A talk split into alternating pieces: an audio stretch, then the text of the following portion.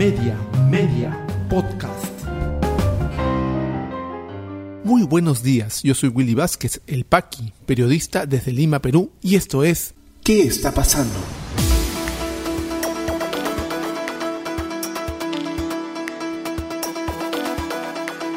Estas son las noticias de hoy lunes 17 de enero de 2022. Correos demostrarían direccionamiento en Petroperú para entregar contrato a empresa de Samira Budayet. Exfuncionario del Ministerio de Ambiente revela que recibió presiones para favorecer la contratación de personas vinculadas a Perú Libre. Para Piero Corbeto, jefe de la OMPE, el discurso del fraude es uno de la mentira, les importa solo sus intereses. Vamos al desarrollo de las principales noticias aquí en ¿Qué está pasando? Nuevas revelaciones se dan a conocer en el caso de los contratos irregulares de la empresa petrolera estatal Petroperú. En este caso del ya célebre empresario Samir Abudayet, con los, unos correos que demostrarían direccionamiento en, dentro de Petroperú para entregar contrato a su empresa, informa el diario El Comercio. Una serie de correos a los que tuvo acceso el programa de televisión Panorama probarían que hubo un direccionamiento en el contrato que favoreció a la empresa Heaven Petroleum Operators, propiedad de Samira Budayet. En declaraciones se refirió al programa Ceneda Calderón, ex gerente del área corporativa de cumplimiento de Petro Perú, elaboró un informe en el que detalló las infracciones que se cometieron en la licitación que ganó la empresa de Abudayet y que este no fue bien recibido por los directivos de la empresa aseguró que este fue el motivo por el que fue separada del cargo. El informe mostrado por Panorama da cuenta que uno de los funcionarios de Petroperú, Musalín Abusada, canceló la convocatoria para la licitación de biodiesel, la cual era de carácter internacional. Esta disposición fue avalada por el gerente general de la empresa estatal, Hugo Chávez. Dos horas después de la cancelación, Abusada envió un correo a la empresa de Abu pidiendo una propuesta económica por la licitación de biodiesel. La misma invitación también se mandó a otra empresa a fin que no sea la única empresa invitada.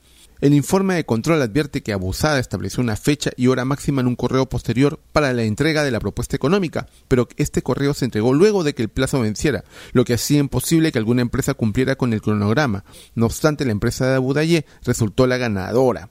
El reportaje difundido por Panorama recuerda también que la licitación de biodiesel se dio sin notario público, argumento bajo el cual Petroperú anuló el proceso y dejó sin efecto la elección de la empresa de Abu. Cabe indicar que la fiscal Nora Córdoba abrió una investigación preliminar contra la lobista Carilín López, el gerente general de Petroperú, Hugo Chávez, y el empresario Samir Abudaye por el supuesto favorecimiento a su empresa después, días después de reuniones en la sede del Ejecutivo con Castillo. ¿Y qué ha dicho? Acerca de ello, de todo esto, de su permanencia en el cargo y la responsabilidad que debe tener el gerente general de Petroperú, Hugo Chávez, sobre dejar el cargo, en un audio que se ha conocido en un reportaje también ha dicho lo siguiente. Yo me voy al día siguiente que se vaya el presidente del país. Gozo de la confianza del presidente, gozo de la confianza de dos ministros de Energía y Minas y de Economía.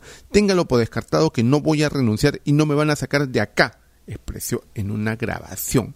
Chávez Arevalo en el audio también indicó que la anulación de la primera licitación para la compra de biodiesel por 70 millones que ganó Heaven Petroleum Operators sería anulada a fin de evitar que se conforme un delito. No se va a consumar nada, se va a resolver el contrato en los mejores términos, complementó. Así se cocinan las cosas dentro de Petro Perú y el presidente Castillo aún no se manifiesta al respecto. Estaremos muy atentos de cómo se desarrolle este caso. Se confirman también las irregularidades sobre contratación de personal dentro del Ministerio del Ambiente. Habíamos reportado en este podcast de noticias la semana pasada que hubieron algunos eh, denuncias periodísticas, por supuesto, sobre que varias personas, varios profesionales vinculados a Perú Libre estuvieron enviando sus currículums para ser evaluados, no pasaban la primera evaluación y volvían a enviar y trataban de que dentro del Ministerio del Ambiente se no necesariamente como debe ser, ¿no? Que uno cumple un requisito de currículum para un cargo, sino en este caso el cargo tenía que adecuarse a sus currículums. Lo ha confirmado el ya ex jefe de personal del eh, Ministerio del Ambiente. Informa RPP Noticias. El ex director de Recursos Humanos del Ministerio del Ambiente, Juan Carlos Castro Pinto, afirmó que recibió presiones de la alta dirección del Ministerio para favorecer la contratación de personas vinculadas al Partido Perú Libre en cargos específicos, según un informe del programa Punto Final. El exfuncionario afirmó que la Dirección de Recursos Humanos es un órgano de apoyo y asesoramiento del MINAN, cuya función es únicamente de evaluación del personal, pero aclaró que quien hace las propuestas para cargos de confianza es la alta dirección del Ministerio. Quien tiene la atribución, de acuerdo al reglamento de organización y funciones, de hacer las designaciones de cargos de confianza es el titular de la identidad, que en este caso es el ministro del Ambiente Rubén Ramírez. Él es el único que puede designar a personas en cargos de confianza, afirmó.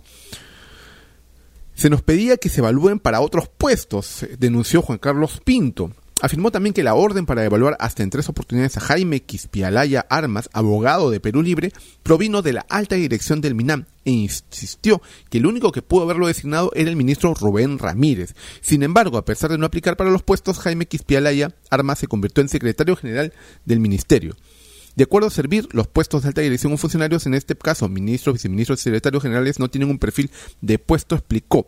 En relación a Rocío Santibáñez Acosta, el funcionario afirmó que la ex integrante del equipo técnico Perú lo visitó en su oficina en varias oportunidades para acompañar a Jaime Quispialaya cuando intentaba acceder a puestos dentro del MINAM para finalmente alcanzar la Dirección de Control de Contaminación y Sustancias Químicas. Y así, el señor eh, ex eh, gerente de recursos humanos, director de recursos humanos, Juan Carlos Castro Pino, confirmó las denuncias periodísticas realizadas en la semana pasada en este mismo programa. Aquí hay bastantes irregularidades ya confirmadas por el propio eh, exfuncionario y hasta el momento tampoco sabemos mucho sobre ningún acción de control, ninguna acción de control que se esté realizando al Ministerio del Ambiente. Desde el Congreso tampoco se ha dicho mucho. Esperemos que esta, a raíz de esta confirmación de denuncias se realice, pues la Contraloría diga algo, el Congreso también haga lo propio, porque no se puede dejar eh, que ocurran este tipo de irregularidades tan a la vista de la ciudadanía en el Ejecutivo.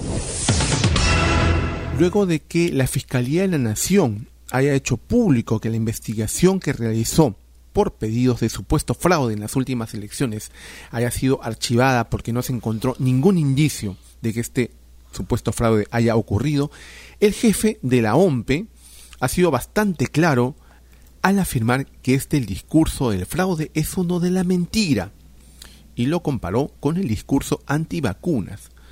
En una entrevista ofrecida para el diario La República fue también claro en advertir, instar a que aquellos personajes que hablaron sobre el fraude se disculpen con el país, entre ellos Mario Vargas Llosa, y sin nombrarla directamente también a Lourdes Flores Nano. Nosotros desde el primer momento lo ratificamos de manera contundente. Nunca hubo fraude y ningún tipo de irregularidad. ¿Cómo podemos hablar de fraude si en cada etapa del proceso electoral los partidos tienen una presencia importante? Si del sorteo a más de medio millón de miembros de mesa se generaron observaciones en 35 casos, el discurso del fraude es un discurso de la mentira, un discurso similar a los antivacunas. No les importan las consecuencias, la ciencia, la verdad, les importa solo sus intereses, dijo Corbeto a la República. El jefe de la OMPE afirmó que hasta el momento esas denuncias vienen siendo archivadas, por eso es que hemos en este caso ganado y seguiremos ganando, porque todavía tenemos muchas más denuncias que iremos afrontando de manera exitosa como hasta ahora. El Ministerio Público y el Poder Judicial nos vienen dando la razón de manera plena, agregó. Corbeto Habló también de los personajes de la narrativa del fraude, consultado directamente por Keiko Fujimori, y mencionó que espera que se disculpen por la democracia que han tratado de erosionar todos aquellos que levantaron las falsas ideas del fraude que llenaría de odio a ciudadanos y ciudadanas movilizándolas, que agarraron calles y plazas para acusarnos a las entidades electorales, para insultarlos, para motivar a la que la gente nos agreda todos ellos, incluido Vargas Llosa, que creo se encuentra o se ha encontrado absolutamente desinformado, le deben una gran disculpa al país. Espero escuchar a todos, hasta aquellos que dijeron que si yo no entregaba las firmas era un ladrón, dijo en directa alusión a Lourdes Flores Nano. El jefe de la OMPE recordó las agresiones que recibió tras el proceso electoral, incluyendo una que sucedió dentro del Club Regatas y por el que recibió una sanción de seis meses por haber hecho pública la, la versión física y verbal.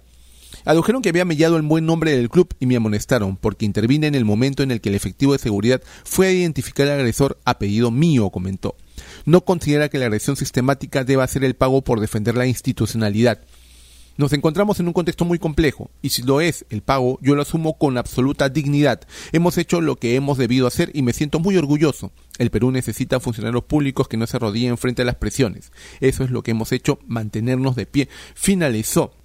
Es importante que funcionarios del nivel, de alto nivel, como Piero Corbeto, sean tan contundentes al acusar a quienes han sido responsables de desestabilizar al país durante la, el año pasado, después de las elecciones de segunda vuelta de junio, porque, así como también tituló el diario La República hace un par de días en su portada que deben disculpas al país, estos actores políticos aún continúan desde el Congreso y desde otros sectores también intentando promover una idea de eh, fraude, una idea de que estas elecciones, las últimas que hicieron ganador a Pedro Castillo, nos guste o no, es un proceso totalmente viciado.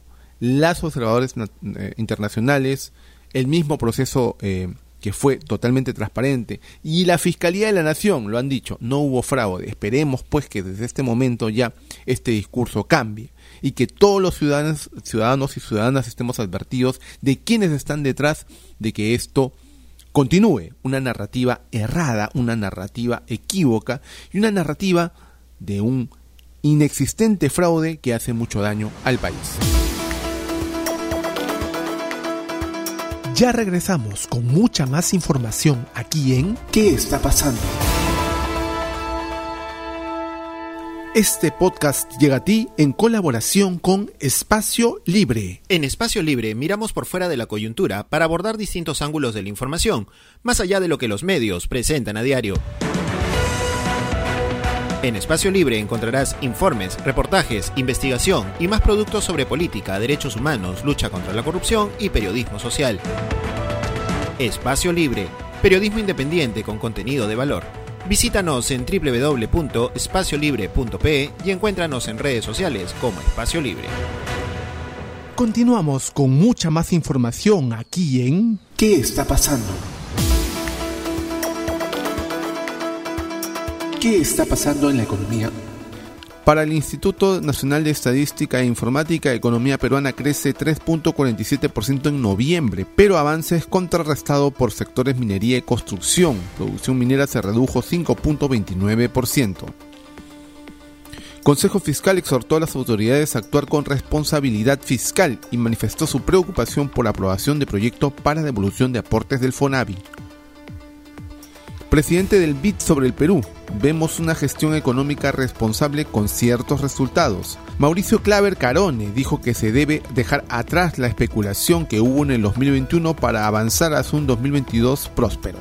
¿Qué está pasando en las regiones? En el Callao, Refinería La Pampilla informó que derrame de crudo en ventanillas se dio por violencia del oleaje durante proceso de descarga. En Lambayeque, dos personas murieron ahogadas en playa por oleajes anómalos. Según la Policía Nacional, Playa Nailamp está declarada como no apta para bañistas. En Ica, Paracas reporta más de 100 locales afectados y habilitan sacos de arena como contención en bulevar frente a oleajes anómalos. ¿Qué está pasando en el mundo? En Estados Unidos, millones se refugian de tormenta de nieve que golpea el este del país. Transporte se vio gravemente perjudicado. Unos 3.000 vuelos dentro, hacia o desde Estados Unidos fueron cancelados el domingo. Austria anuncia vacunación obligatoria contra el coronavirus desde los 18 años y multas de hasta 3.600 euros. Tras una fase inicial de transición e información, la policía austriaca empezará el 16 de marzo a realizar controles aleatorios sobre el estatus de vacunación de las personas. Tonga queda aislada del mundo tras la erupción del volcán Unga Tonga. Tsunami que siguió a erupción cortó las comunicaciones en el país insular. Expertos advirtieron que la conexión a Internet podría estar cortada por varias semanas más, complicando la evaluación de los daños. COVID-19 en el Perú. La situación actual de la enfermedad en el país según los datos del Ministerio de Salud, es la siguiente.